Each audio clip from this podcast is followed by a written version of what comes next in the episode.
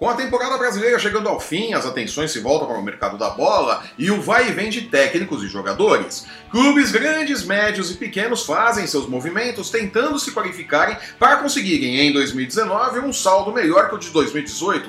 E olha que tem muito clube grande dando graças a Deus pelo fim da temporada. Eu sou o Flávio Soares e essas são as minhas caneladas para o ganhador.com.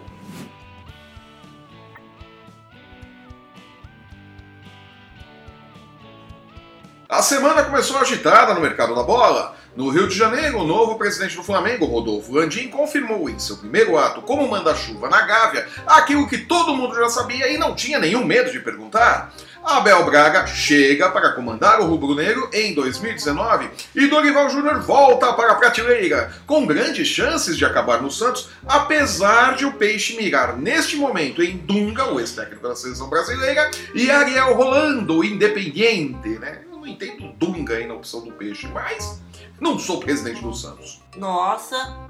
Agora, o Flamengo corre atrás de um goleiro, já que a permanência de Diego Alves é incerta. Gatito Fernandes, do Botafogo, é visto com bons olhos dentro da Gávea. O clube também corre atrás de dois laterais, um direito e um esquerdo, para dar fim às avenidas criadas nos lados do campo rubro-negro em 2018. Né? Passava tudo ali pela lateral, é impressionante. O louco tio. Mantendo-se no gol, Martin Silva, do Vasco, pode estar de partida. O uruguaio recebeu propostas do Libertar e do Cerro Portenho, ambos do Paraguai, e deve negociar a rescisão de contrato com o Vasco, né? É mais um que deixa ali o barco, né? Poxa vida. Jura? No Fluminense, o goleiro Júlio César ainda tem sua situação indefinida e foi sondado pelo Pachuca do México. O tricolor corre atrás de um técnico para então tratar dos seus problemas de elenco. Jair Ventura, Roger Machado e Fernando Diniz são os nomes que estão na mesa do Fluminense. E o filho de Jairzinho tem, neste momento, a preferência da diretoria para assumir o comando do time.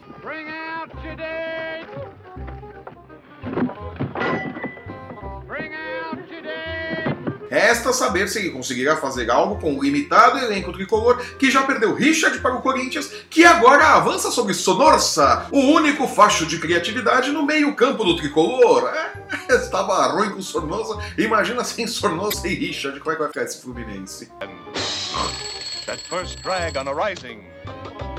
Pulando para São Paulo, Fábio Carilli se apresenta ao Corinthians após o Natal, mas parte de sua comissão técnica já trabalha com o planejamento de 2019, indicando nomes e apontando quais dos 18, é isso mesmo, 18 jogadores emprestados pelo Alvinegro deverão ter nova oportunidade no clube em 2019.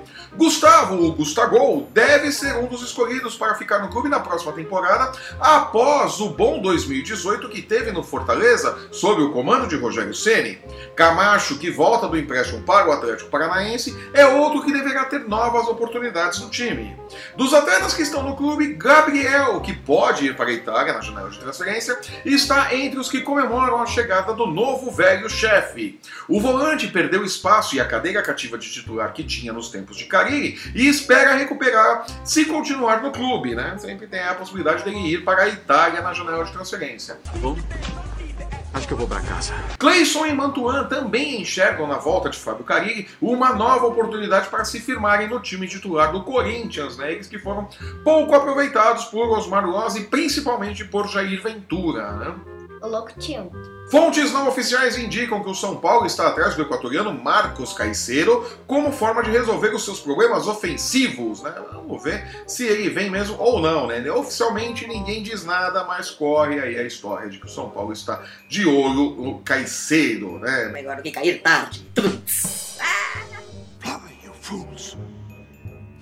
Indo para Porto Alegre, o Grêmio se despede de Douglas nos próximos dias. O contrato do meia de 37 anos vence em dezembro e não será renovado. Tchau. Boatos dizem que Vasco e Fluminense têm interesse no futebol de Douglas. Cícero é outro que pode ir embora. Diferenças entre o que o atleta quer receber e o que o clube quer pagar travaram a renovação do contrato. Apontado como possível reforço, Thiago Neves deverá seguir no Cruzeiro, uma vez que o Grêmio não tem interesse em pagar a multa rescisória de 39 milhões de reais para levá-lo para Porto Alegre. No Internacional, após a confirmação de Odair Hellman, o técnico maionese, como técnico para a próxima temporada, a prioridade é a renovação dos contratos de Leandro Damião e Wellington Silva. O atacante Brenner, que estava emprestado ao Botafogo, deverá retornar ao Beira Rio e será um reforço para 2019, né? Ou não, né? Em Minas, Matheus Galdesani dificilmente seguirá no Atlético Mineiro e o Galo cogita trazer Jair, que está no esporte, como opção para o meio-campo. Na toca da Raposa, o vice-presidente do Cruzeiro, Itair Machado, declarou que Sassá não será negociado, jogando um balde de água fria nas ambições de clubes como, por exemplo, o Corinthians. Mancoejo, por sua vez, deverá mudar de ares, uma vez que não está nos planos de Mano Menezes para 2019. Tchau. E fechando o programa de hoje, uma notinha internacional. Paulo Henrique Ganso, a eterna promessa de craque barra gênio do futebol brasileiro, está, para variar, sem espaço no Amiens da França e tenta um retorno ao futebol brasileiro. Flamengo e São Paulo são os alvos e a negociação do staff do atleta pela sua liberação está adiantada na França. Sério? Falta negociar também com o Sevilla, clube que detém os direitos econômicos de Ganso, que na minha opinião é um péssimo negócio. E com este furo, entendam como quiserem, fico por aqui. Eu sou o Flávio Soares e essas foram as minhas caneladas para o Ganhador.com. Acabou. Se você está assistindo esse programa pelo YouTube, aproveite, assine nosso canal e veja nossos programas sobre NFL, UFC, basquete, MMA e os odds das casas de apostas para a quantidade de craques que fracassaram na Europa e o futebol brasileiro irá repatriar ainda em 2018. Siga o ganhador nas redes sensuais e não perca um lance no seu esporte favorito. Somos muito mais do que futebol, amados boleiros. No post que acompanha este vídeo você encontra os links para seguir o ganhador no Facebook, no Instagram e no Twitter.